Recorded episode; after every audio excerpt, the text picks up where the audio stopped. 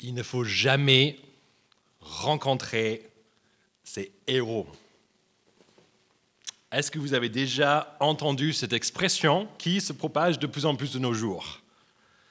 C'est une expression qui nous encourage en fait à n'a jamais cherché à faire plus connaissance avec les gens connus qu'on respecte.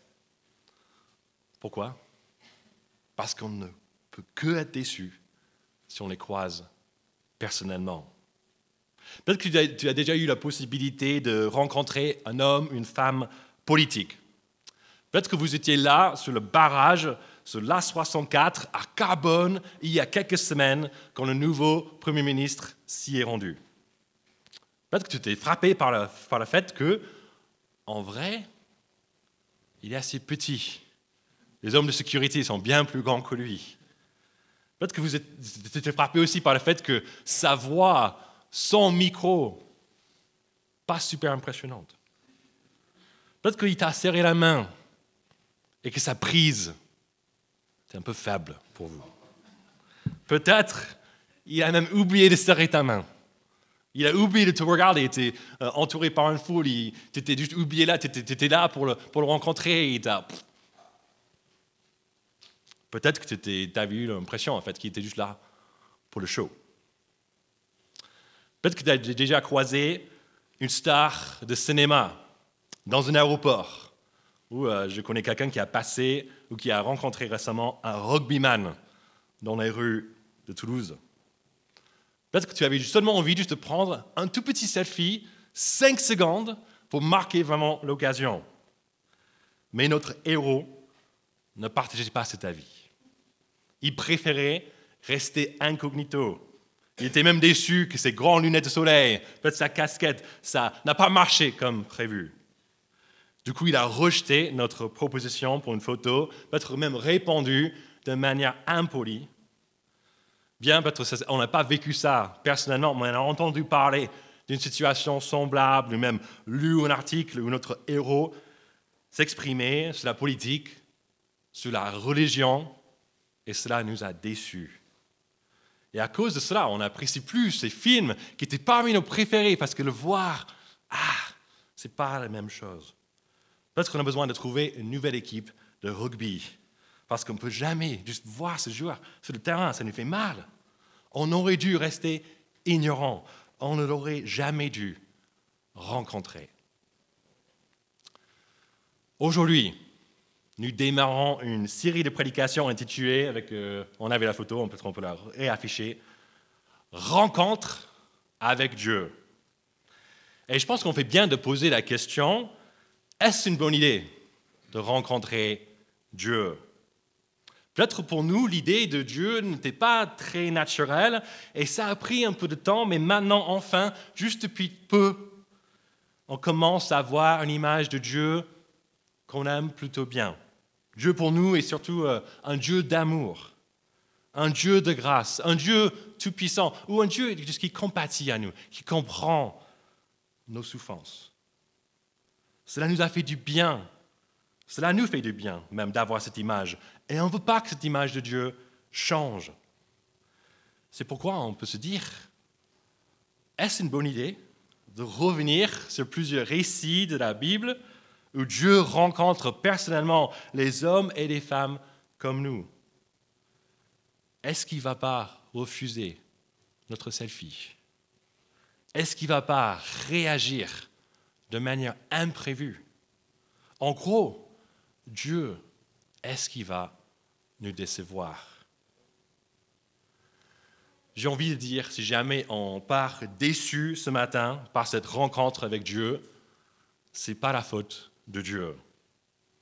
Comme Bastien vient de lire, quand Dieu se révèle, c'est assez impressionnant. Donc si vous partez déçu, c'est sûrement ma faute. Et du coup, je vous demande déjà pardon par rapport à ça. Parce que je ne vais pas pouvoir parler avec la même autorité, la même grandeur que Dieu. Mais je compte sur le fait que Dieu va encore nous parler à travers ce livre, même aujourd'hui en 2024. Et alors que nous allons entendre de sa part quelque chose qui risque peut-être même de radicalement changer notre image de Dieu, j'espère qu'on ne partira pas déçu.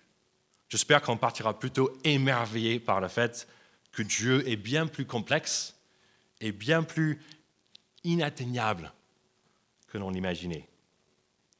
J'espère que vous êtes prêts pour cette rencontre avec Dieu. C'est chaud Vous êtes motivés? On y va? Mais d'abord, on va rencontrer Job, parce qu'il faut rencontrer ce personnage en premier lieu. Donc si vous voulez suivre dans vos bulletins, c'est le premier point. Et pour cela, on ne va pas juste regarder la toute fin du livre, on va aussi regarder le début. Donc je vous invite à ouvrir vos Bibles à la page 350, Job chapitre 1. Donc la page 350, Job chapitre 1. Et moi, je vais lire les trois premiers versets pour nous. Il y avait dans le pays d'Outz un homme qui s'appelait Job. Cet homme était intègre et droit. Il craignait Dieu et se détournait du mal. Il avait sept fils et trois filles. Il possédait 700 brebis, 3000 chameaux, 500 paires de bœufs et 500 ânesses. Il avait aussi un très grand nombre de serviteurs. Cet homme était le plus important de tous les nomades de l'Est. Qui est Job? En fait, c'est celui qu'on aimerait tous être, n'est-ce pas? Il est très riche, on ne comprend pas avec des brebis, des trucs comme ça, on veut juste dire qu'il était très très très riche. Il a une grande famille, dix enfants quand même. Et d'après le verset 4, miracle, il s'entend bien. Regardez ce verset, ils passent du temps ensemble, ils aiment faire ça, ça a l'air d'être la fête plus ou moins tous les soirs. Job, il est influent, il est important, il a tout. Et de plus, il est croyant. Et il fait bien au-delà d'un minimum en ce qui concerne Dieu, comme le verset 5 nous le dit. Il veille aussi même sur la spiritualité de chacun de ses enfants. Jusqu'ici, Job est peut-être l'image que nous avons d'un bon croyant. On pense, ou peut-être qu'on a déjà entendu, un discours comme quoi, si on aime Dieu, si on respecte ses commandements, on n'a qu'à attendre pour être béni dans tous les sens. Dieu va nous aider à réaliser nos rêves professionnels, nos rêves financiers, nos rêves familiaux. Peut-être c'est même ce qu'on est en train de vivre en ce moment, ou du moins ce qu'on espère vivre bientôt. Dieu ne nous a pas peut-être bénis dans tous les sens, donc on, on, attend un petit peu et on sait si on prie un peu plus, si on lit un peu plus la Bible, si on donne un peu plus de notre argent aux pauvres, ça va pas tarder. Mais le livre de Job ne se termine pas ici. Parce que ce ne sont pas ces bénédictions, en fait, qui rendent Job intéressant. C'est ce qui arrive à partir du verset 13. Regardez avec moi cette scène qui ressemble vraiment à un sketch impossible, improbable. Job, chapitre 1, verset 13. Alors qu'un jour, des fils et des filles de Job mangeaient et buvaient du vin chez leur frère aîné, un messager arriva vers Job et lui dit Les bœufs labourés et les ânesses broutaient à côté d'eux. Mais des Sabiens se sont jetés sur eux et les ont enlevés. Ils ont tué les serviteurs à coups d'épée, et je suis le seul à avoir pu m'échapper pour t'en apporter des nouvelles. Il parlait encore lorsqu'un autre messager arriva et dit La foudre est tombée du ciel, a embrasé les brebis et les serviteurs et les a dévorés. Je suis le seul à avoir pu m'échapper pour t'en apporter des nouvelles. Il parlait encore lorsqu'un autre messager arriva et dit mais des Chaldéens, repartis en trois bandes, se sont précipités sur les chameaux et les ont enlevés. Ils ont tué les serviteurs à coups d'épée, et je suis le seul à avoir pu m'échapper pour t'en apporter la nouvelle. Il parlait encore lorsqu'un autre messager arriva et dit Pendant que tes fils et tes filles mangeaient et buvaient du vin chez le frère aîné, un grand vent est venu depuis l'autre côté du désert et a frappé contre les quatre coins de la maison. Elle s'est écroulée sur les jeunes gens et ils sont morts. Je suis le seul à avoir pu m'échapper pour t'en apporter la nouvelle. En quelques minutes, la vie de Job s'effondre. Toutes ses richesses sont parties. Tous ses enfants aussi. Il a vécu une journée choc qu'on a du mal à imaginer, peut-être même on a du mal à croire que cela puisse même arriver à un homme en une seule et même journée. Si jamais c'est notre cas, je nous invite à discuter avec deux membres de cette Église qui ont vécu quelque chose de similaire lundi dernier. En revenant d'un petit week-end, ils ont découvert une odeur un peu étrange dans leur immeuble, l'odeur de, fumée.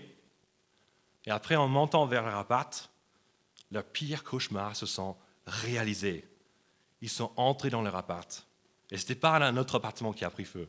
C'était dans leur appart, leur salon. Et l'appartement était totalement dévasté.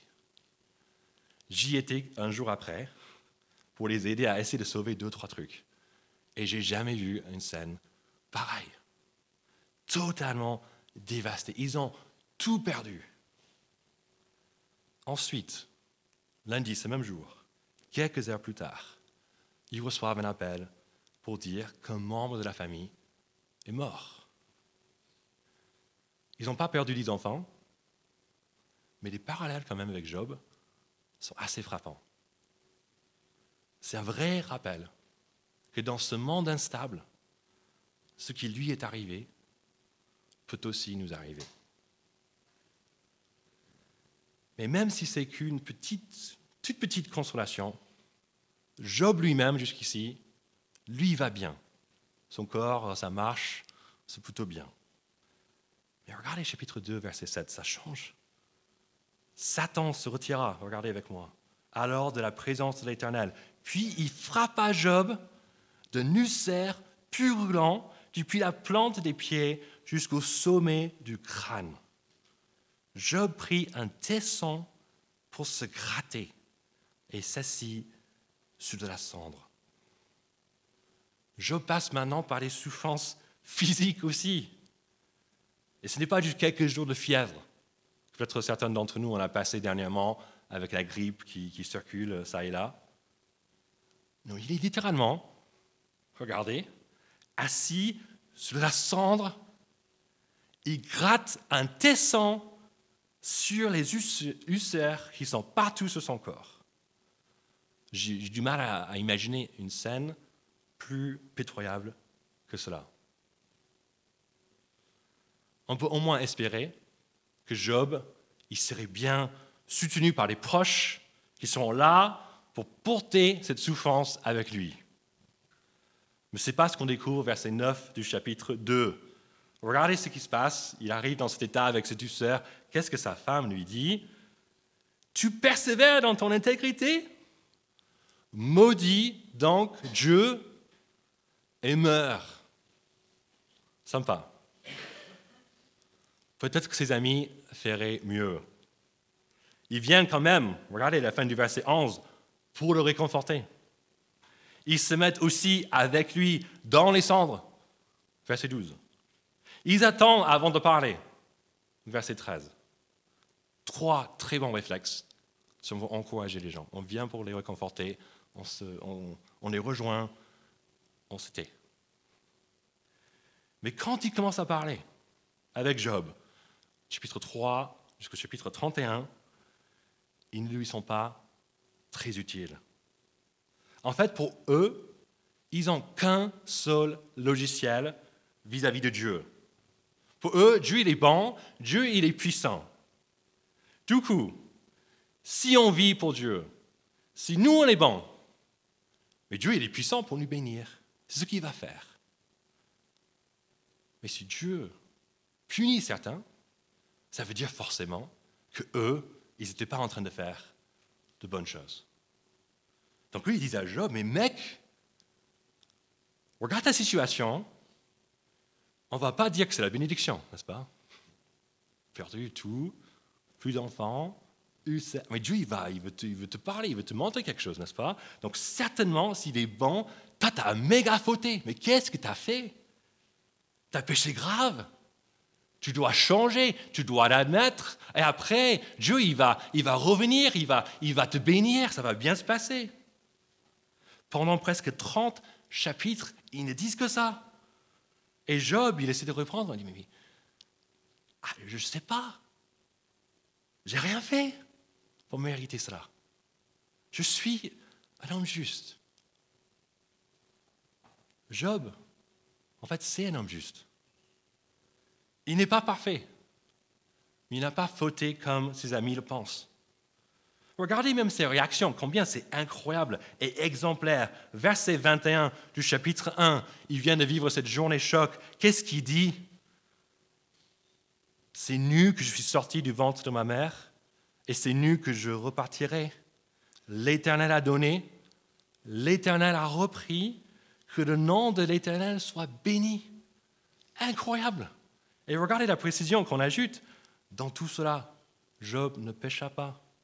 Il n'attribua rien d'inapproprié à Dieu. Verset 10, chapitre 2, en réponse à sa femme qui lui dit, mais maudit Dieu, suicide-toi, c'est mieux comme ça. Job lui dit, tu tiens le langage d'une folle.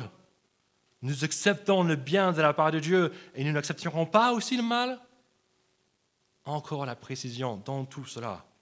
Job ne pécha pas par ses lèvres. C'est vrai qu'au fur et à mesure des 30 chapitres d'arguments avec ses soi-disant amis, Job craque un peu. Il commence à avoir un regard peut-être un peu trop élevé de sa propre justice. Mais qui d'entre nous n'aurait-il pas craqué et peut-être craqué bien plus au-delà de ça si on était face à ces mêmes souffrances? Qui est Job?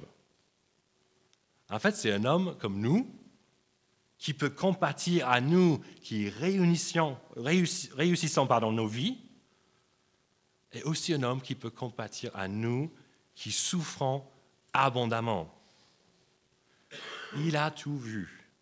Dans les moments de luxe, il a vécu, dans les moments de souffrance, il a vécu. Et dans tout cela, il est resté intègre et droit.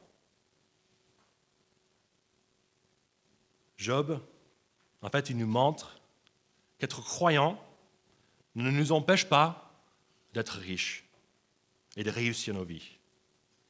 Mais Job nous montre aussi qu'être croyant ne nous protège pas non plus de la souffrance. Est-ce que notre image de la vie chrétienne, un bon croyant, on peut mettre Job avant sa souffrance là-dedans? Est-ce qu'on peut mettre Job après ses souffrances là-dedans? On va maintenant passer au deuxième point de notre texte du jour. Qui est Dieu? Et en regardant cette question, on va essayer de découvrir, mais qu'est-ce que Dieu y faisait alors que son fidèle serviteur passait par tout cela? On rencontre Dieu dans ce livre, du début, verset 6 du chapitre 1. Regardez, on est devant une scène un peu bizarre qui ressemble aux coulisses du ciel. Les fils de Dieu viennent, les anges. Il y a Satan aussi qui est. Dieu dit, mais qu'est-ce que tu fais là? Qu'est-ce, que tu viens de faire? Il dit, j'ai parcouru euh, la terre un petit peu. Et on pose la question, verset 8, Dieu, il pose la question à Satan, mais As-tu remarqué mon serviteur Job? Il n'y a personne comme lui sur la terre. C'est un homme intègre et droit. Il craint Dieu et se détourne du mal. Dieu, en fait, il cite le verset 1, la description de Job. Il est au courant de la fidélité de Job. Il en est honoré, il est impressionné, il est content de Job. Mais pas Satan, regardez, verset 9. Est-ce de façon désintéressée que Job craint Dieu? Ne l'as-tu pas entouré de ta protection, lui, sa famille et tout ce qui lui appartient? Tu as béni le travail de ses mains et ses troupeaux couvrent le pays. Mais porte donc la main contre lui. Touche à tout ce qui, tout ce qui lui appartient. Et je suis sûr qu'il te modérera en face. Que fait Dieu? Verset 12. Tout ce que possède Job il livre cela entre les mains de Satan. Puis, plus tard, Dieu livre même la santé physique de Job entre les mains de Satan, Satan, pardon, chapitre 2, verset 6. Parce que Satan venait en effet de dire à Dieu au verset 4 et 5 que Ouais, il t'a pas maudit, mais si tu touches à son corps, il va, il va le faire certainement à ce moment-là, quand il y a des souffrances physiques. Mais pendant que la souffrance physique fait craquer la femme de Job, Job, il résiste encore. Il continue d'honorer Dieu. Qui est Dieu dans cette première partie de Job? Alors, il n'est pas un Dieu absent dans la souffrance. Il est bien présent. Mais son rôle n'est peut-être pas celui que l'on l'imagine. Dieu n'est pas victime de la souffrance avec nous. Il n'est pas sans réponse à la question pourquoi on passe par des moments difficiles? Comme on voit bien dans ces versets, rien n'échappe à son contrôle. Le malheur qui arrive à Job est même bien délimité par Dieu et la vie de Job est sauvée. Mais cette autorisation ne fait pas de Dieu l'auteur du mal. On découvre clairement dans ce texte que c'est l'ennemi qui en est responsable. Et c'est la même chose avec tout le mal qui existe dans notre monde. C'est la conséquence logique de notre rejet, comme Satan, d'un Dieu qui est pleinement bon, pleinement puissant. Mais parce que Dieu est tellement bon et tellement puissant, il peut même utiliser le mal qui arrive à son peuple pour accomplir ses projets qui existent pour leur bien. Mais franchement, comment est-ce que ce qui arrive à Job peut être pour son bien? C'est n'importe quoi. C'est la question que Job, ses amis, ils tournent autour de ça pendant 30 chapitres. Et c'est la question à laquelle Dieu, en fait, il répond à partir du verset à chapitre 38. Donc on peut revenir sur notre lecture de tout à l'heure, la page 366, Job chapitre 38. Comment est-ce que Dieu justifie ses actions? Comment est-ce qu'il se prend même devant un homme qui est passé par une souffrance terrible Regardez avec moi à partir du verset 1. L'Éternel répondit à Job du milieu de la tempête. Il dit, Qui est celui qui obscurcit mes plans par des discours dépourvus de savoir? Mets donc une ceinture autour de ta taille comme un vaillant homme. Je t'interrogerai et tu me renseigneras. Où étais-tu quand j'ai fondé la terre? Déclare-le, puisque tu es si intelligent. Qui a fixé ces dimensions? Tu le sais, n'est-ce pas? Ou qui a déplié le ruban à mesurer sur elle? Sur quoi ces bases reposent-elles? Ou qui en a posé la pierre angulaire? Alors que les étoiles du matin éclataient ensemble en chants d'allégresse et que tous les fils de Dieu poussaient des cris de joie. Dieu ne répond pas à Job avec des paroles douces. Job l'a challengé pour demander, mais pourquoi tu me traites comme ça? Job n'arrive pas à comprendre pourquoi. Et même s'il a bien vécu le début de sa souffrance de manière incroyable, j'ai du mal à imaginer qu'on ferait mieux que lui. Au fur et à mesure, des semaines et des semaines, ça ne change pas, ça devient de plus en plus compliqué pour Job. Et il perd petit à petit son humilité. Au lieu de continuer de recevoir humblement ce que Dieu a préparé pour lui, il se plaint. Job, il laisse l'orgueil prendre le dessus dans ses raisonnements. Il oublie sa place vis-à-vis de Dieu.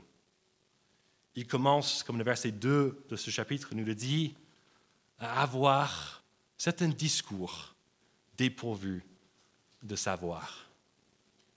C'est pour cela que Dieu passe quatre chapitres à lui rappeler les bases, sur qui Dieu est et sur qui Job est. Il commence ici en parlant de la création, de l'univers, des cieux, de la terre, en demandant, Job, t'es là? Il demande si Job a le pouvoir de gérer les mers, le soleil et la lune. Il demande si Job il connaît les profondeurs des océans ou de la terre. Il demande si Job a le contrôle sur la météo, sur les saisons. Il demande si Job il a placé des étoiles dans le ciel. Il fait aussi un tour à la fin du chapitre, chapitre 39, sur plein d'animaux pour demander si Job, il comprend même juste tout ce qu'ils font, ou si euh, est puissant et sage comme Dieu pour prendre soin de chacun de, ces animaux. Il continue, chapitre 40, 41, à inviter Job à considérer deux des plus grands animaux. Un qui rampe sur la terre, un autre qui nage dans les mers. Ce sont des animaux qui peuvent facilement tuer un homme. il demande à Job s'il peut les maîtriser. Si Job, il fait peur à ces animaux. Qui est Dieu? Son discours nous rappelle qu'il est bien au-delà de nous. Il est le Créateur. Il a une puissance et une maîtrise que nous n'avons pas. Il existe avant nous. Il existera après nous. Et il déploie tout ce qui se passe dans sa création pour accomplir ses projets. C'est vrai que le Dieu de la Bible s'intéresse à nous individuellement. Il est proche de Job, il connaît ses souffrances, il répond de manière personnelle dans ses chapitres. Mais Dieu n'est pas à notre service. Il n'est pas un Père Noël. Il n'est pas une béquille. Il est une voix de tonnerre qui sonne depuis une immense tempête et qui nous rappelle que face à lui, nous sommes tout petits, que nous ne, comprenons rien. Je pense qu'en entendant le titre de cette série de prédications, Rencontre avec Dieu, j'imagine que beaucoup d'entre nous, on se disait, ça serait tellement bien de vivre ça, d'avoir une rencontre avec Dieu magnifique face à ce qui arrive à Job, je me demande si on aimerait vraiment en avoir une. Ce n'est pas que Dieu va nous décevoir comme nos héros par sa petitesse. Non, la grandeur, la magnificence, la toute-puissance de Dieu nous ferait tellement peur. C'est même pas certain qu'on survive à une telle rencontre. Comme la Bible dit, personne ne peut voir Dieu et vivre. Il est tellement différent, tellement au-delà, tellement saint. Je ne sais pas quelle est votre image de Dieu ce matin. Si vous êtes en recherche, vous découvrez Dieu, on est très content que vous soyez là. Et j'aimerais vous dire, si vous cherchez un Dieu confortable, si vous cherchez un Dieu qui pouvait peut-être, vous pouvez comprendre entièrement, que vous pouvez maîtriser, je vous invite à chercher ailleurs. Parce que le Dieu de la Bible n'est pas comme ça. Le Dieu de la Bible est bien plus grand que ces idées des dieux qui peuvent peut-être nous procurer des choses. Procurer la santé, un groupe d'amis, de l'argent. Il est bien plus grand.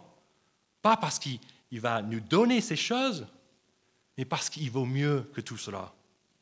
Rien n'est comparable à lui. Le Dieu de la Bible, en fait, c'est un fin en soi. La Bible nous dit que le peuple de Dieu passera toute l'éternité à creuser dans les profondeurs de la sagesse et de la puissance de Dieu, et que même après des milliards d'années, ils n'ont que effleuré un petit peu le sujet. Il y a toujours plus de découvertes, plus d'émerveillement, plus de satisfaction en ce Dieu grand qu'on n'arrive pas à maîtriser. Si nous sommes croyants ce matin, je nous invite à réfléchir aussi, quelle est notre image de Dieu? Est-ce qu'on le voit comme le trésor insaisissable qu'il est? Est-ce qu'on pèse le privilège immense, vous vous rendez compte, d'appeler ce Dieu, pas grande voix dans la, dans la tempête, mais notre Père qui nous aime est-ce qu'on a peut-être laissé les difficultés et les souffrances de cette vie ternir notre image de Dieu? Est-ce qu'on a peut-être même fait, sans avoir peut-être fait exprès, repris un peu sa place? Est-ce qu'on pense qu'on peut peut-être lui dire deux, trois trucs, l'enseigner deux, trois choses, comment ça peut mieux se passer pour nous et pour nos vies? Mes amis, il sait mieux que nous. Il n'est pas impuissant pour changer les choses. Donc si les choses se passent comme elles se passent, ça fait partie de son projet. Un projet qui est vraiment pour le bien de son peuple. Si on lui appartient, notre souffrance a un but. On voit deux buts dans ce livre. Premier but, magnifier Dieu pour le grand trésor qu'il est. C'est ce que Job fait, chapitre 1 et 2.